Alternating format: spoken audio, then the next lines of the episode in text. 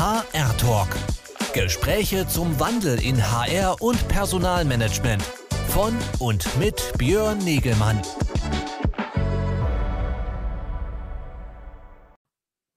hallo, ich darf euch alle ganz herzlich begrüßen hier beim weiteren Shifter Air Talk am Freitagvormittag. Mein Name ist Björn Negemann äh, von Congress Media und äh, ich bin bei uns der Moderator und habe hier immer die Ehre, jede Woche Freitag unterschiedliche Gäste äh, begrüßen zu dürfen, mit denen ich mich hier über den Wandel von HR, Personalmanagement und Recruiting unterhalten darf. Das sind unsere Themen der Shift HR Plattform auf, äh, über die wir verschiedenste Online-Events spielen, Fortbildungsangebote machen und halt auch diese wöchentlichen Live-Talks. Heute als Gast freue ich mich hier gleich ganz herzlich, die Arina Zonner bei mir begrüßen zu dürfen. Sie ist äh, Wirtschaftspsychologin, ähm, darüber hinaus aber auch HR-Spezialistin und macht sehr viel zum Thema Employer Branding. Und letzteres äh, ist auch unser Thema, worüber wir heute ein bisschen sprechen wollen. Äh, was macht attraktive Arbeitgebermarken aus? Äh, das ist das Thema heute nach dem kurzen Einspieler.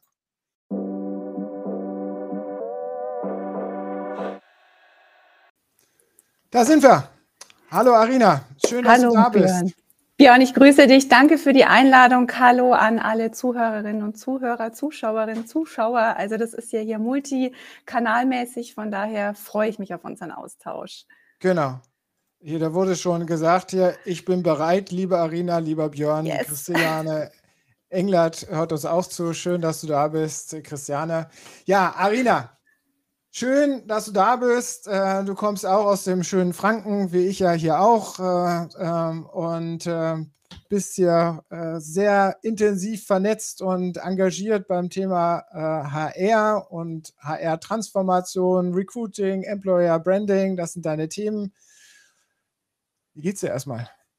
Mir geht's hervorragend. Bei mir läuft der Countdown, dass ich im April dann auch meinen neuen Job starten darf. Da kommen wir ja gleich noch drauf. Und ähm, klar, natürlich ange in Anbetracht der Gesamtlage macht man sich auch viele Gedanken, man reflektiert viel, man verfolgt die Nachrichten, äh, man ist auch privat sehr viel im Austausch, man ist teilweise auch ja mit betroffen, sag ich mal.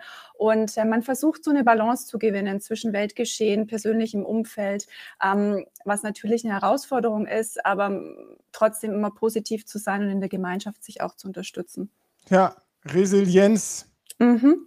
Das ist die, die Kernkompetenz derzeit, die wir im ja. Dauerkrisenmodus ja haben müssen, ähm, in der wir halt in dieser Zeit, die wir erleben. Du hast eine spannende Resilienz, ist ja auch ein Thema, womit du dich sicherlich sehr intensiv schon beschäftigt hast, weil du bist äh, äh, äh ja verschiedenste Ausbildungsgänge. Also ursprünglich hast du mal mit Wirtschaftsrecht angefangen, aber dann hast du genau. irgendwann Scrum Master zwischendurch gemacht und hast nochmal Wirtschaftspsychologie als Schwerpunkt hinten dran gesetzt. Wie kommt das so? Das ist viele unterschiedliche Strömungen. Ja, wir fassen das erstmal für ähm, oder unter den Titel Lifelong Learning. Das ist eher mal so ein Motto, was ich mir ganz groß auf die Fahne schreibe und ganz klassisch nach dem Abitur erstmal eine Bankausbildung gemacht, zu sagen, okay, Stimmt, ähm, das habe ich noch vergessen. Lernen wir hier was Ordentliches, ne? Und ähm, was immer so schön dann auch als Umfeld sagt. Und äh, so bin ich da reingewachsen in diese Bankenbranche. Ähm, klassisch erstmal dieses ganze Thema Fachwirt, was man halt so macht im Vertrieb und und ähm, habe immer so zwei Herzen in der Brust gehabt. Einerseits das juristische Thema und dann dieses auch mit Personen zu arbeiten, also auch HR. Und so hatte ich dann erst den Bachelor of Laws gemacht und war dann Leitung in der Revision.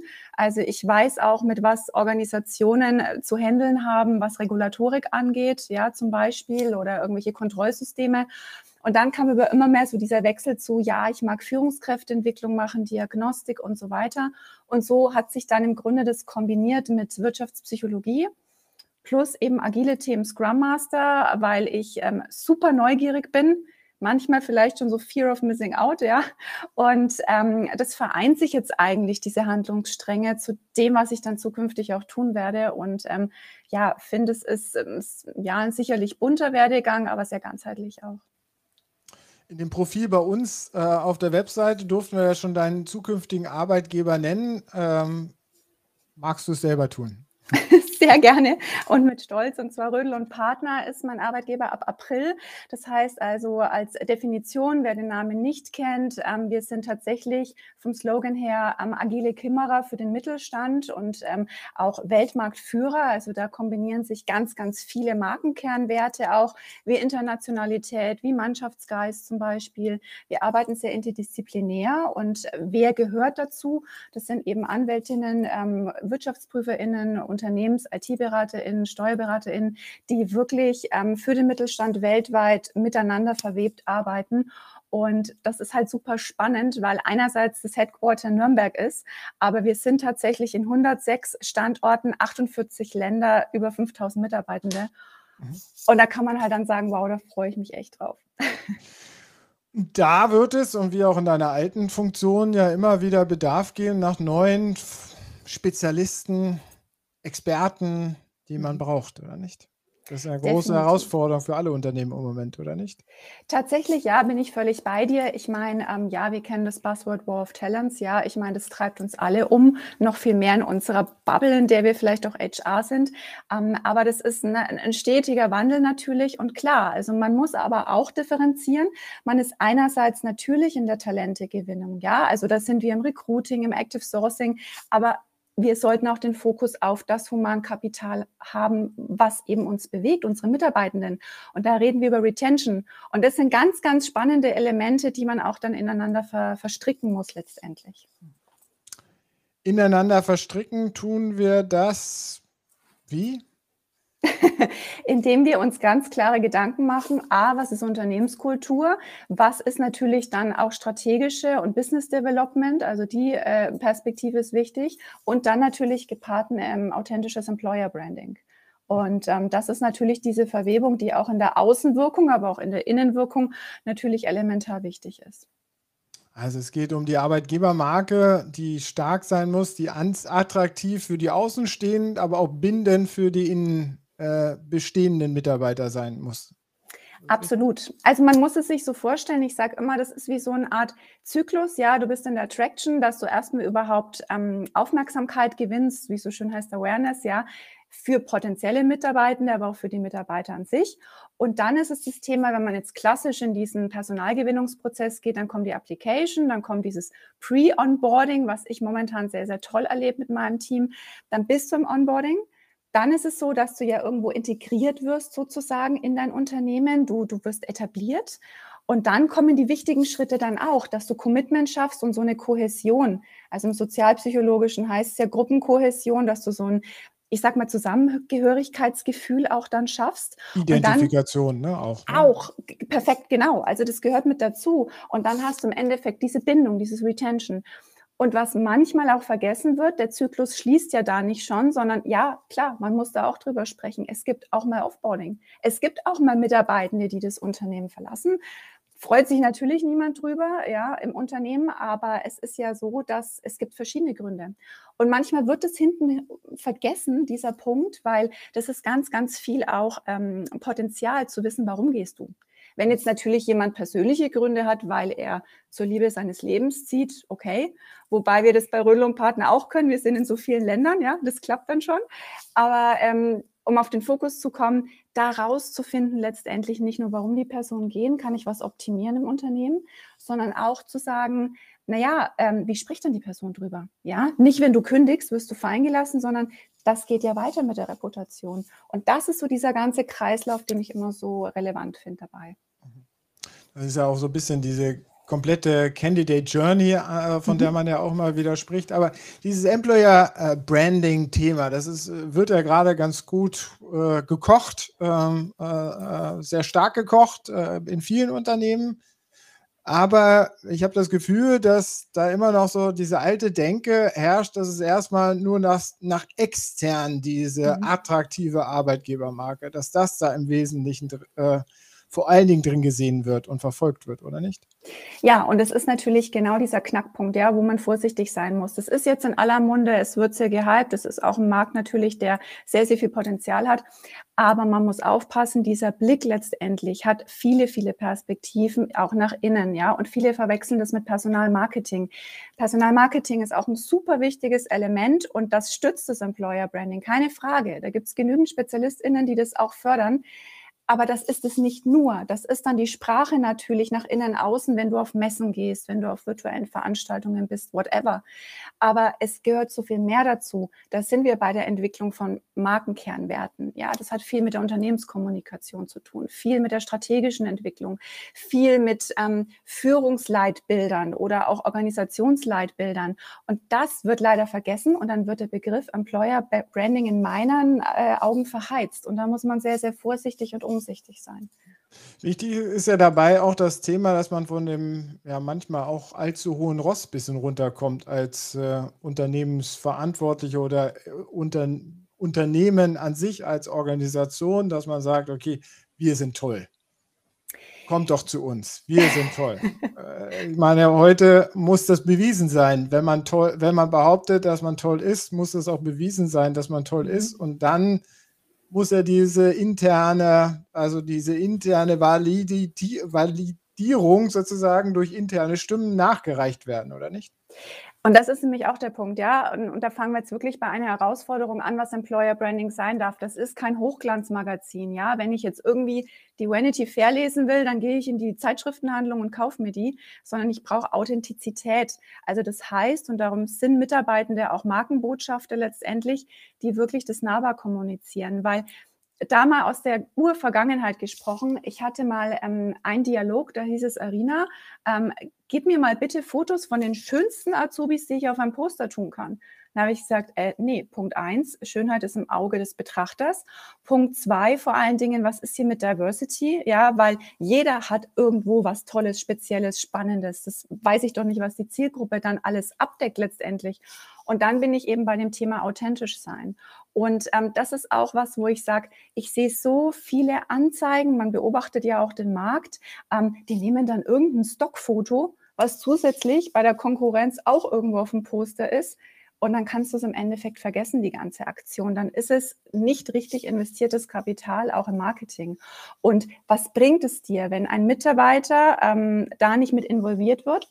Und jemand, der Interesse dann plötzlich hat, lässt sich blenden von so Hochglanzthemen, kommt dann ins Unternehmen bestenfalls und sagt in der Probezeit, ja, wo bin ich denn hier gelandet? Dann ist es für beide beteiligten Seiten sozusagen ja eigentlich ein absoluter Fail, weil die Person wird gehen und die Organisation hat einfach schon so viel investiert für nothing im Endeffekt. Und da muss man super sensibel auch sein.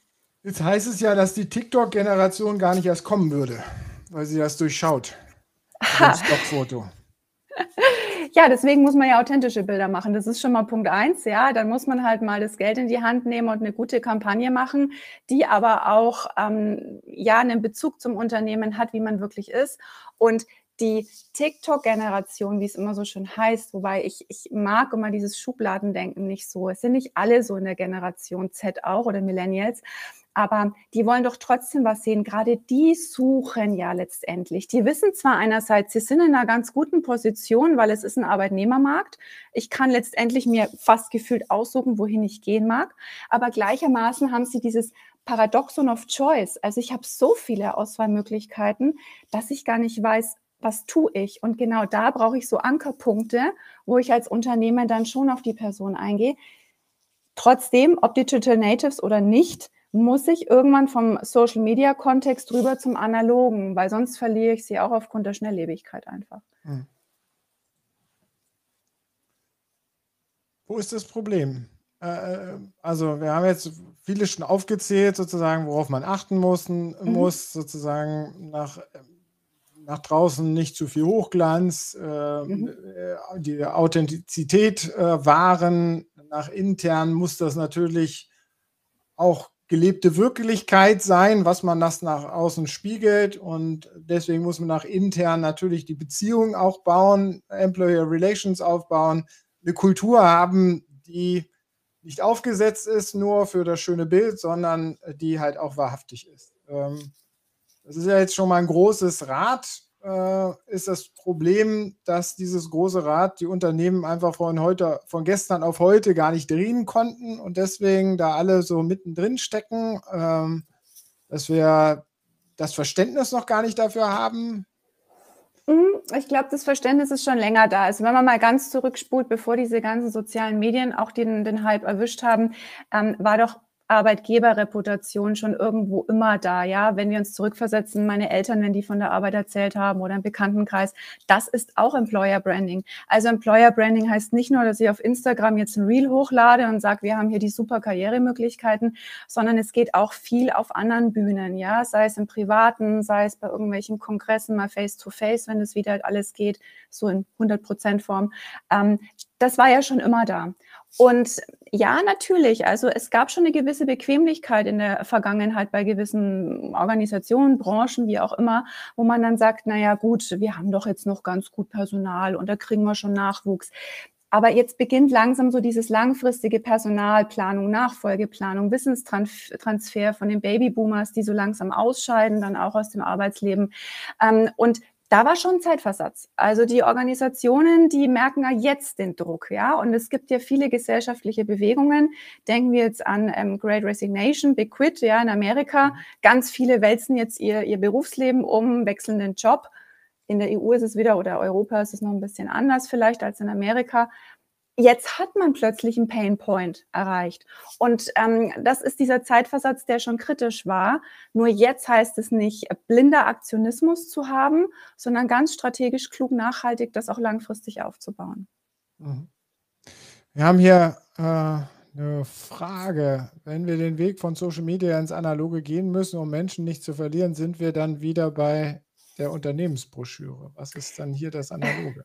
Super tolle Frage, weil ähm, das ist genau wieder so dieser erste Moment, den man hat. Okay, wir machen jetzt einen Flyer, wir machen ein cooles Foto, ein bisschen Slogan. Das läuft jetzt anders. Es sind menschliche Netzwerke und das darf man nicht unterschätzen. Also wenn wir jetzt, ich mache jetzt keine Schleichwerbung, aber nur LinkedIn anschauen, was ich jetzt im Pre-Onboarding Leute von Rödel und Partner schon kontaktiert habe, die alle sofort geantwortet haben, hey, willkommen und melde dich, wenn du was brauchst und ähm, was gibt denn das mir für ein Gefühl? Was macht es mit mir? Eine Broschüre, ganz ehrlich, wenn ich die auf einer Messe verteile, dann wette ich mit dir in drei Stunden, wenn ich zur Bushaltestelle gehe, liegen die Broschüren alle am Boden oder der meiste Teil davon. Aber an das Netzwerk zu sagen, ey, okay, ich erinnere mich an die Arena oder Kollegin X, Kollege Y, zukünftiger Kollege, der mir das Gefühl gegeben hat, ich bin was wert als Mensch sozusagen, das bleibt wirklich haften. Und ja. das ist das Relevante, was ich meine. Aber wenn wir jetzt was ich auch vorhin diese Kette gesagt habe, okay, nach draußen muss das wahrhaftig sein, authentisch sein und das mhm. muss dann auch durch intern wiedergespielt werden. Und deine Erfahrung jetzt äh, mit deinen zukünftigen Kollegen, die, die dann auch offen mit dir in Kontakt treten, dich offen mit offenen Armen aufnehmen sozusagen bevor ich da Employer Branding irgendwelche Aktivitäten mache, muss ich doch intern erstmal richtig aufgeräumt haben, oder nicht? Das ist also, äh, eigentlich dürfen wir doch gar nicht über Employer Branding sprechen, bevor wir intern nicht aufgeräumt haben.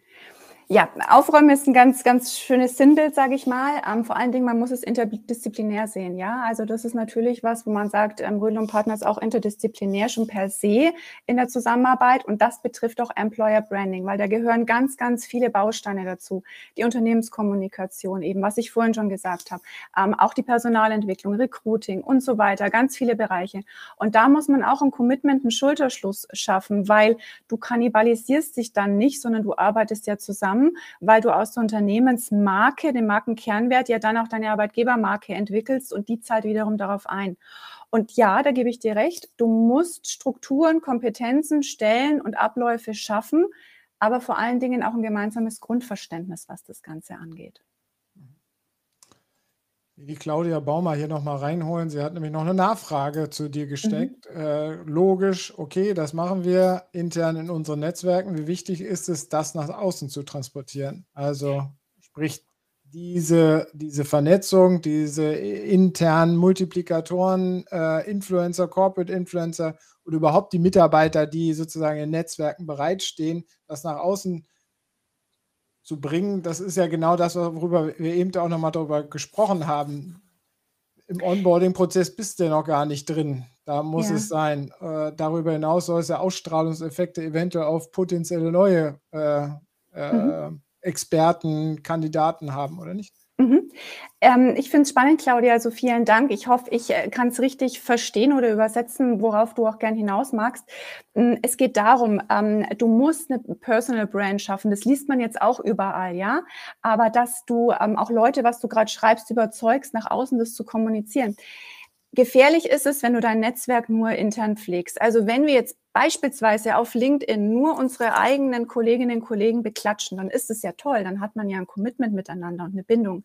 Aber du musst ja dein Wissensnetzwerk auch, sage ich mal, übergeordnet, über Branchen greifend dann auch organisieren. Das heißt, du musst dich selber als Person, als Experte, Expertin interessant machen. Ja, dir folgen die Leute nicht nur, weil du jetzt eben von tollen Arbeitsbedingungen oder Benefits erzählst, sondern weil genau du der Spezialist im Steuerrecht bist oder du bist die Spezialistin eben in der Unternehmens Kommunikation, HR.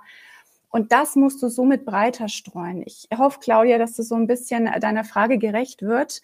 Ähm, Sie, Sie äh, also äh, antwortet ja hier nochmal selber und ich versuche es auch nochmal zu interpretieren. Was ich aus Ihren Fragen und Antworten herausgelesen habe, ist ja auch Ihr Problem, wie bringt sie Ihre Kollegen dazu? Ja? Mhm. Also ähm, also das ist ja, äh, was wir landläufig jetzt immer wieder über diese Corporate Influencer Programme etc. sprechen oder überhaupt LinkedIn äh, mhm. Im größeren Sinne, Multiplikatoren, überhaupt äh, die Kollegen zu aktivieren, dass sie über ihr Stolzsein auf den Arbeitgeber da draußen auch kommunizieren oder dass sie das äh, offen kommunizieren. Ja, wichtig, ganz, ganz wichtig, wenn wir jetzt auch mal in dieses Corporate Influencer reingehen, aber generell auch, ähm, es gibt zwei Komponenten. Das eine ist, du kannst nicht jeden zwingen. Das ist ganz einfach so. Das ist vielleicht für jemanden, der intrinsisch sehr motiviert ist, der begeistert ist, schwer. Für mich ist es irgendwie auch ein Hobby LinkedIn. Aber ähm, du kannst nicht 100 Prozent erreichen, du wirst immer einen Bodensatz haben. Damit musst du dich erstmal mh, anfreunden mit dem Gedanken und fein damit werden. Auf der anderen Seite musst du dann einen Blick aber haben, wie ermutige ich die Leute, die schon gerne würden. Weil es sind ganz, ganz viele Ängste dabei. Was ist, wenn ich falsch kommuniziere? Werde ich dann abgemahnt? Was ist, wenn ich einen Shitstorm habe? Irgendein Troll hängt sich mit den Kommentaren an mich dran. Wie reagiere ich dann? Das heißt, du musst die Person mitnehmen, begleiten, schulen, aufbauen das aber nicht nur einmal, sondern permanent einen gewissen Support, sage ich mal, einfach auch geben mit den jeweiligen ähm, Fachspezialistinnen dann auch. Ähm, und somit dann wächst das auch. Und du musst dir auch Zeit geben. Also du kannst nicht von heute auf morgen ähm, so ein Programm aufsetzen oder so eine Marke kreieren dann oder eine Personal Brand. Es braucht auf jeden Fall ein halbes Jahr bis Jahr, je nachdem, wie aktiv du auch bist auf dem Netz. Die Frage an die Wirtschaftspsychologin, kriege ich auch jeden introvertierten Techniker dort in diese Position?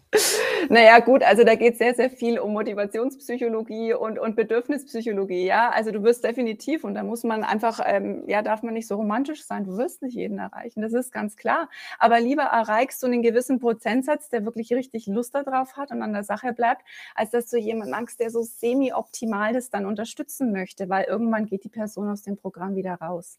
Also du musst dich etwas desillusionieren, aber vor allen Dingen ist, wie motivationspsychologisch gehst du da drauf? Ein Thema Sinnstiftung. Menschen wollen kommunizieren, die wollen sich mitteilen, Menschen wollen auch Anerkennung. Du kriegst aus solchen Netzwerken natürlich auch Anerkennung. Schau, ich habe mich auch gefreut, als du mich eingeladen hast. Und das ist ja wieder so ein Self-Fulfillment, wie man ja. so schön sagt, Selbsterfüllung. Und wenn du das triggern kannst bei der Menge, die du dann wirklich an deiner Seite hast, dann geh los. Also, wir fangen nochmal, ich versuche immer wieder so, so ein Recap zu machen. Also, äh, wir haben jetzt diskutiert, wir müssen da draußen eine attraktive Arbeitgebermarke sein, die da muss aber authentisch sein, sprich, die muss vor allen Dingen mit Stimmen von intern und nicht mit irgendwelchen Stockfotos äh, und irgendwelchen catchy Headlines, äh, Copylines sozusagen kreiert werden, ja. sondern möglichst durch die Stimme unserer Kollegen dargestellt, äh, das verteilt dargestellt, halt auch äh, in den sozialen Netzwerken, Berufsnetzwerken etc. Mhm. Jetzt haben wir aber vorhin schon immer darüber gesprochen, dass es ja nicht nur dieser Kommunikatu äh, Kommunikations- oder Aktivierungsjob ist, sondern intern ja schon noch auch so dieser Change Management Ansatz ist, weil wir erstmal dann doch eine andere Wertekultur haben. Sind die Employee Branding Verantwortlichen überhaupt in der Position, da wirklich mitzuwirken, also jetzt in größeren Strukturen, wo man denkt, okay, da gibt es eine Arbeitsteilung in den Unternehmen und Kulturthemen äh, sind dann vielleicht nicht unbedingt bei jemand im Recruiting oder Employer Branding oder in der äh, Personalbeschaffungskommunikation, Marketingkommunikation aufgehängt. Ja, also man muss natürlich gucken, wie groß ist die Organisation, in der du bist. Ne? Bist du in einem kleinen Betrieb irgendwo, dann bist du manchmal der Zehnkämpfer, Zehnkämpferin. Wenn du aber in einem Konzern bist oder im größeren Unternehmen, dann verteilt sich das auf mehrere Schultern. Man muss aber ganz klar sagen, egal wie viel Verantwortung du für mehrere Themen hast, du musst schon zumindest mit involviert sein, bestmöglich auch in der Mitgestaltung. Das heißt, spricht man über irgendwelche Führungsleitbilder zum Beispiel, was ja die Personalentwicklung per se verantwortet, dann macht es natürlich Sinn, dass die Employer Branding Manager eine Ahnung Ahnung haben. Bei uns perfekt, weil es ist im Personalentwicklungsbereich, da matcht es wunderbar. Aber gleichermaßen gibt es ja dann auch, sage ich mal, ähm, Branche, also Silo-übergreifend oder bereichsübergreifend vielmehr, dann ja auch Connections zu sagen, pass auf, wir haben ein Projekt, wir sprechen gerade nochmal über vielleicht ein Reset von unserer Organisationskultur. Was wollen wir darstellen? Willst du dabei sein? Das hat viel mit Agilität und Projektarbeit zu tun. Und ich finde schon wichtig, dass da eine gute, fluide Kommunikation stattfindet, weil ganz ehrlich, was soll ich sonst für Contents schaffen? Ja, wie willst du als Referent für Employer Branding sonst wirklich sinnhaft was kreieren, wenn du gar nicht weißt, was in deinem Unternehmen abgeht? Und deswegen musst du schon schauen, dass die Kanäle gut dann funktionieren intern, dass man weiß, wovon man spricht und dass du auch keine Doppelschleifen irgendwo drehst, weil sonst wirst du auch unglaubwürdig. Aber dafür muss es trotzdem, ich hake da nochmal nach, weil äh, ich hatte ähm, hier in den zwei Jahren, seitdem wir jetzt diese Talks jetzt machen, schon natürlich öfters mal das Gespräch um Employer Branding und da kam dann immer wieder raus, dass die große Herausforderung für die einzelnen Personen, ich will jetzt hier keinen Namen nennen, könnt ihr mal reinschauen, wen wir da alles zum Thema Employer Branding hatten, äh, äh, für die Personen dann immer war, dass zum Teil die Kultur intern dann doch noch nicht so offen war und sie eigentlich damit nur mit angezogener Handbremse ihren Job machen konnten. Mhm. Weil sie das Spiel, diese Klaviatur, von der wir jetzt sprechen, die eigentlich zu spielen wäre, nicht spielen konnten. Mhm. Das hast du mehr oder weniger, wenn man es mal allgemein auf alle Organisationen geht. Jede steht gerade woanders, sage ich mal, wenn du so einen Kulturkompass aufmachst, was ist erwartet in der Branche zum Beispiel, wo steht man gerade? Wobei ich sage, da sind wir auch schon wirklich sehr, sehr weit. Aber klar, es gibt immer Leute, die sozusagen ähm, treiben wollen, treiben wollen und haben vielleicht dann mal die eine oder andere Limitierung. Ähm, die muss man aber dann auffangen und sagen, bestärken, eine gewisse Offenheit zulassen, weil das braucht definitiv einen langen Atem. Und das muss man sich auch bewusst sein. Man kann nicht ähm, ein Unternehmen, egal welches, von heute auf morgen transformieren. Das geht nicht, weil du permanent auch so viele exogene Faktoren hast, die darauf einwirken. Ähm, da muss man sich eine gewisse auch mal Gelassenheit geben. Ja, da sind wir wieder beim Thema Resilienz. Ja, du kannst auch nicht immer die Welt retten. Das ist auch so ein Thema. Ja, aber du musst eine gewisse Positivität haben und wenn du da Freude dran hast an deinem Job, ja, dann wird dir das auch lang, langfristig äh, gelingen. Aber das ist schon ein Thema, wo ich sage, äh, Leute, gebt euch auch die Zeit, auch wenn die Konkurrenz hart ist, der Wettbewerb ist schnelllebig, aber ich muss es auch sinnhaft Schritt für Schritt durchdenken, das Ganze. Also große Baustelle, intern wie extern. Überall. Aber macht auch Spaß. Definitiv, weil du kannst damit gestalten. Also das ist ja sowas. Ich glaube, so offen wie jetzt auch Unternehmen, Organisationen gestaltet sind, in den meisten Fällen, was man auch mitkriegt, wie viele Talente und Menschen auch wirklich sagen, hey, da bewegen wir was. Ähm, meine Wahrnehmung ist, so krass war es noch nie. Und von daher macht es definitiv Spaß, auf jeden Fall. Wie siehst du das Thema sich noch weiterentwickeln?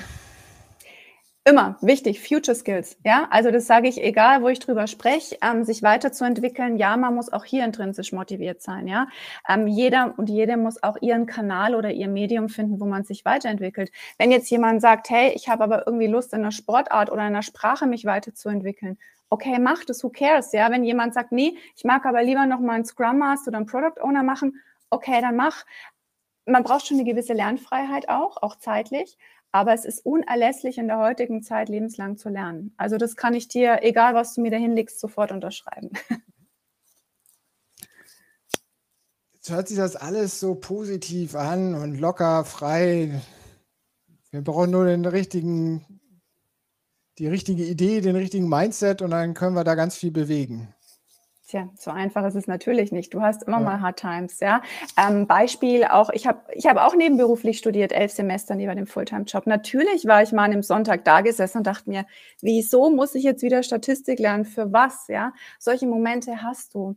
Aber du musst versuchen, so deine ähm, Energiequellen, also so esoterisch, wie sich es vielleicht anhört, zu finden, wo du dann sagst, okay, es pusht mich wieder. Mich pusht mein Netzwerk enorm, weil ich da wieder ein Gespräch aufschnapp und da wieder ein Thema habe.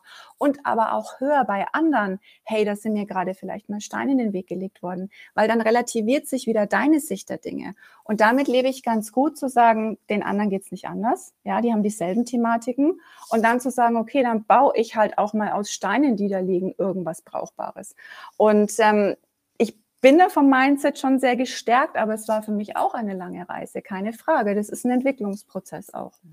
Kann das jeder, kann so solche Reisen, kann die jeder machen? Oder ich meine, vorhin hast du ja auch gesagt, einige äh, werden wir nicht aktivieren können für die, äh, dieses externe Kommunizieren. Ähm, werden wir auch einige HR-Leute nicht aktivieren können, so an die Dinge ranzugehen und diesen herausfordernden Job so, so zu meistern? Es kommt auf das Wie drauf an. Also wir fordern ja im Moment immer, HR muss Gestalter werden, aber damit kommt ja diese ganze Komplexität, von der du jetzt ja gesprochen hast, nach intern, extern äh, zu agieren, äh, mit Scheitern, mit eigenem Scheitern umgehen zu können, mit den internen Hindernissen umgehen zu können. Das ist ja ja, äh, ich meine, äh, als One-Man, One-Woman-Show kann man ja auch nicht eine Organisation äh, in der Regel umschmeißen. Man läuft immer wieder gegen Wände. Also da werden ja auch Leute gnadenlos verheizt, eventuell. Naja, da muss man jetzt auch mal differenzieren. Also es ist so, dass HR ist ja wirklich sehr, sehr vielschichtig. Du redest ja einerseits von, von der ganzen Data Analytics, ja, wenn du im Recruitment bist. Dann hast du Kolleginnen und Kollegen, die machen eher die Entwicklung. Dann hast du welche, die Ausbildung, die Weiterbildung, die, das Personalmanagement, also von Abrechnung bis zu den ganzen Formalitäten. Also HR ist ein sehr weiter Begriff. Jetzt gibt es ja mittlerweile Diskussionen. Äh, Firmen sagen, HR ist bei uns tot. Wir sagen jetzt People Management oder sowas das zentriert ja schon mal den Fokus mehr auf die, äh, auf die Sinnstiftung, was HR in Zukunft ja tun soll auch. Ähm, aber ich bin völlig bei dir. Man kann nicht jeden natürlich überzeugen, keine Frage. Aber du kannst einfach versuchen, und es braucht auch einen langen Atem, mit was stiftet es für einen Sinn, was erreichst du im Grunde genommen, bei den Leuten doch ein bisschen was zu entzünden, ja? Wie gesagt, du kannst es nicht bei allen Persönlichkeiten schaffen, aber die werden ihre eigene Entwicklung dann auch gehen.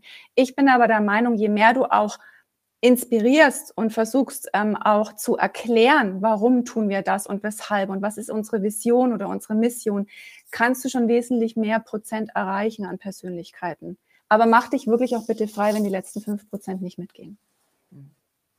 Und die Organisationen, die das nicht zulassen, die sind im Scheitern verurteilt?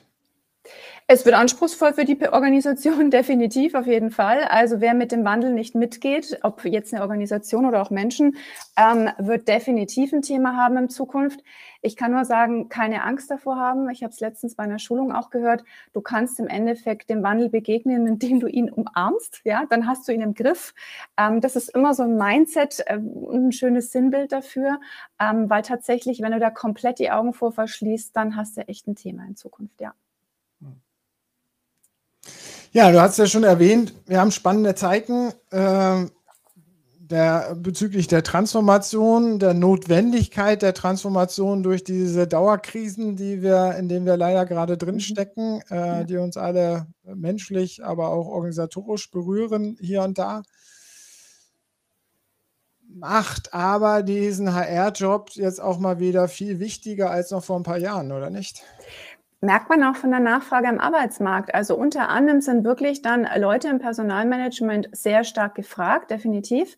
Aber ich muss, ähm, sei es als direkt betroffene HRler wie auch Außenstehende, ähm, verstehen, die Rolle hat sich definitiv geändert. Also früher hieß es dann so ein bisschen vor, vor weiß ich nicht, zehn Jahren, ach naja, du bist halt im Personalbereich, magst so ein bisschen die Gehaltsabrechnung. Ja, weil, weil du ja halt gerne was mehr. mit Menschen machst, dann gehör, genau. gehörst du dahin. Richtig, also wenn du sagst, ich bin froh, wenn ich keinen sehe und wenn ich allein ein bisschen so meine ähm, Akten ordne, dann bist du völlig falsch in HR, keine Frage. Da sind wir auch wieder beim Thema ähm, potenzialorientiert. Ja, wer geht in HR? Der diese Potenziale für sowas hat. Und HR ist auch Personalbetreuung im Sinne von, dir geht's mal nicht gut. Ja, wir haben momentan Krisen ohne Ende. Das ist, beschäftigt uns alle. Das macht was mit Personen. Wenn du in einem internationalen Unternehmen bist, dann hast du jetzt Kolleginnen und Kollegen in der Ukraine beispielsweise. Das belastet wiederum Leute vor Ort. Ja, was tust du? Also du bist doch verantwortlich. Wir haben zum Beispiel so eine äh, Plattform der Kümmerer, die gibt es jetzt seit einem Jahr, wo man Menschen auch begleitet, auch mental auffängt. Ähm, das gehört dazu und das muss man mögen und tun wollen. Wenn man das nicht mag, dann hast du andere Potenziale, wo man dann schaut, welches Jobprofil passt für dich, dass du dich da entfalten kannst. Also ich sehe das sehr pragmatisch. Das hört sich vielleicht auch sehr einfach an. Das ist es sicherlich nicht, weil das wir bei dieser ja, Potenzialdiagnostik im klassischen Sinne. Aber nur so kann es langfristig funktionieren. Ja, spannend, spannende Geschichten da draußen. Du machst ja, gehst jetzt in deinen neuen Job, machst aber mhm. darüber hinaus noch ganz viel auf LinkedIn. Was planst du für dieses Jahr noch so? Was plane ich? Okay. Oder jetzt erstmal ankommen bei Röde und Partner definitiv auf jeden Fall ankommen, wobei ich fühle mich schon angekommen durch dieses Pre-Onboarding, aber es ist tatsächlich so, da noch mehr ähm, Sichtbarkeit zu schaffen, natürlich auch noch mehr zu lernen. Also was mich zum Beispiel momentan super umtreibt, ist dieses ganze Thema Metaverse, wo jeder drüber spricht. Da will ich mich Hast mal reinfuchsen. Nein, tatsächlich noch nicht. aber das sind so Themen, wo ich halt neugierig bin. Ähm, ich darf zum Beispiel auch jetzt bei ähm, zwei Messen dann mein Keynote machen, wo ich dann sage, wen lernst du da kennen, was lernst du dort? Ähm, wie kannst du auch Mehrwerte generieren fürs Unternehmen? Also ich glaube, dieses Jahr wird sehr, sehr spannend und abwechslungsreich und ähm, hoffe einfach weiterhin so energetisch vorgehen zu können und bin gespannt tatsächlich, ja. Aber es steht kein Studium aktuell an, nichts in der Art. Ja, mindestens das. Ja, Themen haben wir ja äh, genug. Äh, wir sind halt hier in der Transformation. HR ist in der Transformation. Du hast vorhin ja schon einiges angesprochen. Ähm, ja, äh, der ganze Recruiting-Bereich, der ist ja, also ist ja nicht nur das Employer Branding, sondern natürlich auch diese ganzen Recruiting-Prozesse. Äh, diskutieren wir auch immer wieder eine große Digitalisierungsbewegung, äh, die da im Gang ist. Äh, was siehst du da noch für große Trends für dich oder was findest du spannend, was da kommt? Also was in Zukunft kommt, ich meine, man äh, redet viel über so Gamification und solche Geschichten im Recruiting-Prozess. Ja, du willst dir gewisse Touchpoints rausfinden. Was trifft da zum Beispiel die jüngeren Generationen? Ist es wirklich dann Gamification? Magst du ein Self-Assessment in diesem Gamification-Charakter? Oh, da ranken sich momentan ganz viele Dinge drumherum. Was für mich wichtig ist und welchen Trend ich aber sehe, ist, dass dieses Recruiting-Thema Gott sei Dank hoffentlich auch äh, in der Breite zurückgeht von diesem, ich mache einen Sales Pitch. Ja, so ein mhm. Sales Pitch finde ich, ganz ehrlich, wir machen das. Wenn ich paar Mal irgendwelche Spam-E-Mails bekomme mit, hui, Frau Zonner, wir haben ein paar Gemeinsamkeiten, darf ich Ihnen meine Produktpalette vorschlagen? Das ist genauso schrecklich wie im Recruiting. Wer reagiert denn da? Ja, im Gegenteil, du hast ja da Negativeffekte.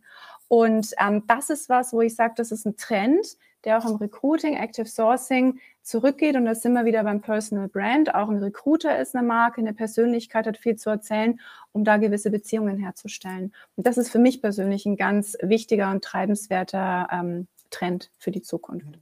Aber da sind ja noch nicht alle so, so offenherzig unterwegs wie du jetzt da draußen, dass sie sagen, okay, ich muss meine Personal Brand da draußen äh, auch äh, darstellen, auch als Recruiter, auch als Ansprechperson. Was sind da so deine Tipps, die du mitgeben kannst? Als erstes mal müssen, muss ich gar nichts. Wenn ich mag und möchte und ich kann nur dazu, sage ich mal, mit befähigen, unterstützen, dass man selber für sich den Mehrwert erkennt und dann machen mag. Ja, weil sonst bringt das Ganze nicht, dann verpuffen die Effekte.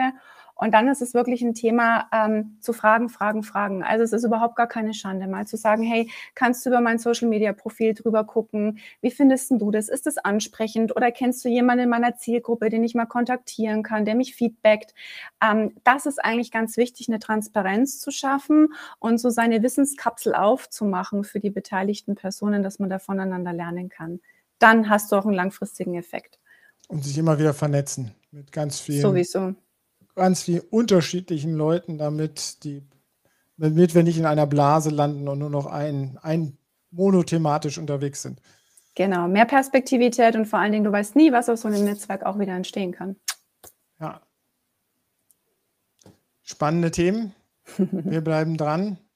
Definitiv, auf jeden Fall. Also, äh, siehst du irgendein Unternehmen jetzt vielleicht nochmal zum Schluss, so die, die das Employer Branding schon, die für dich so die Leuchttürme derzeit da draußen sind, für, die ich einladen sollte als äh, nächste Referenten auf unserer nächsten Veranstaltung?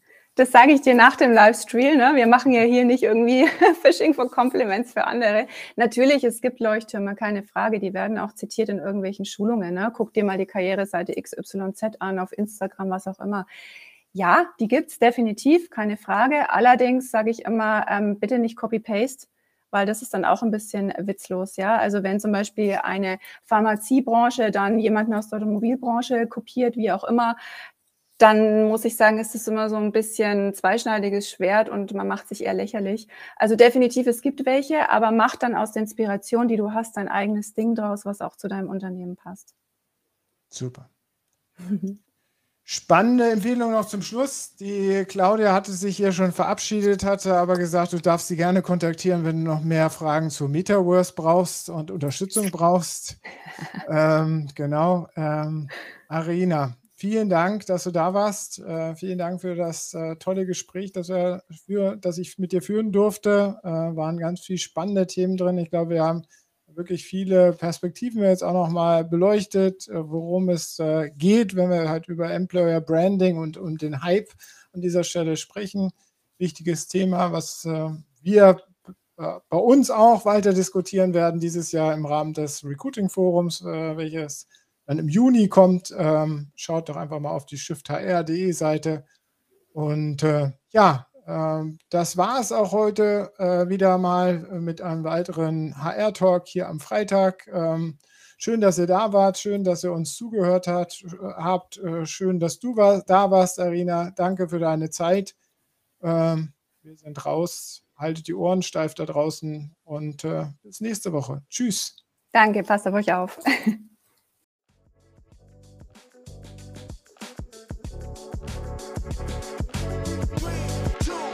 Das war der HR Talk mit Björn Negelmann. Weitere Informationen auf der Plattform zum Wandel in HR und Personalmanagement www.shifthr.de